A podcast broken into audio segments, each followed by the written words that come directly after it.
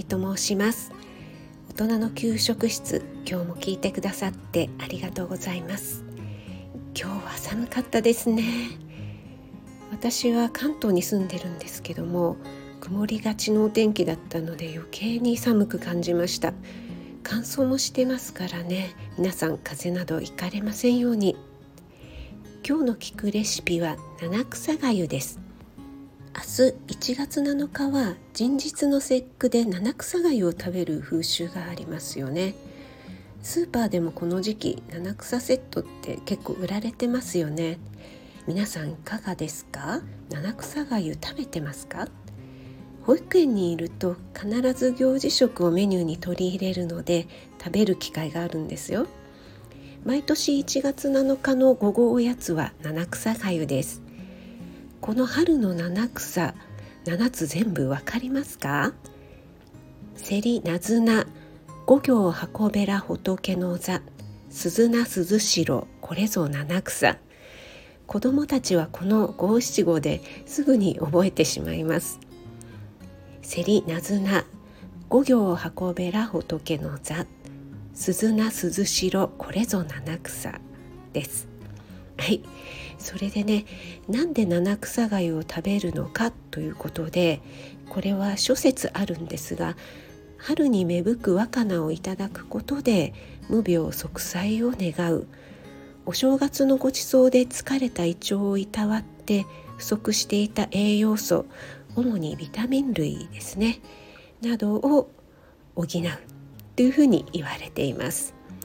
はい。それでは作り方です。材料2人分でご飯100から 120g これは精白米ではなくて炊いたご飯です。七草セット1パック。だし汁 400ml 醤油約小さじ1杯。塩少々です。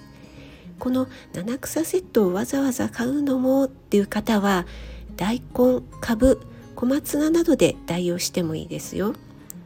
七草の鈴菜は株。鈴代は大根のことですから大根株それと何か青菜が入っていればいいのかなと思います。はい。ここまで聞いてあれこれおかゆじゃないよって思った方正解です。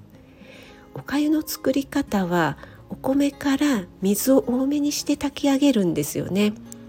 なのでこの作り方はかゆではなく雑炊なんです。はいすみません。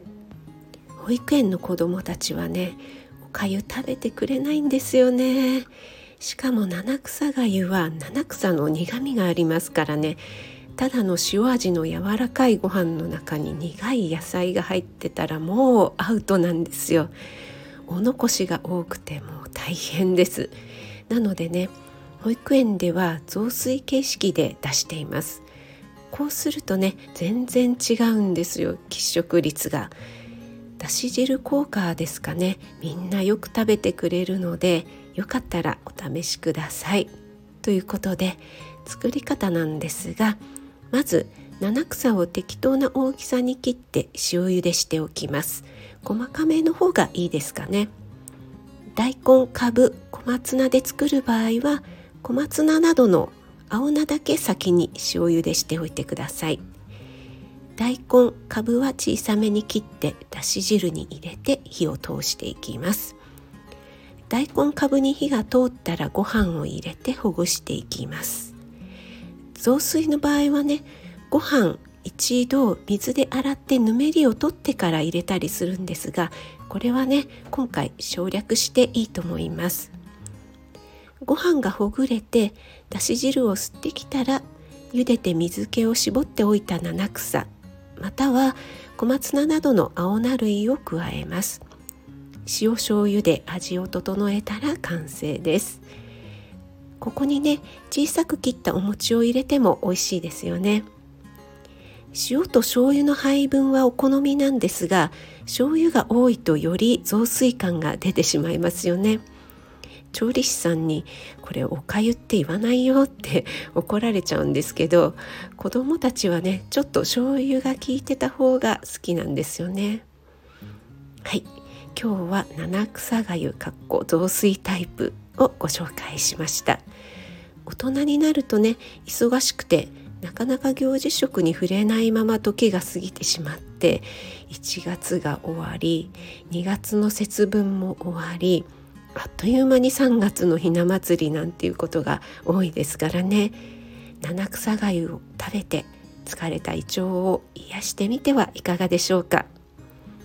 作ってみましたとかうちはこんな風に作ってますよなどコメントいただけると嬉しいです。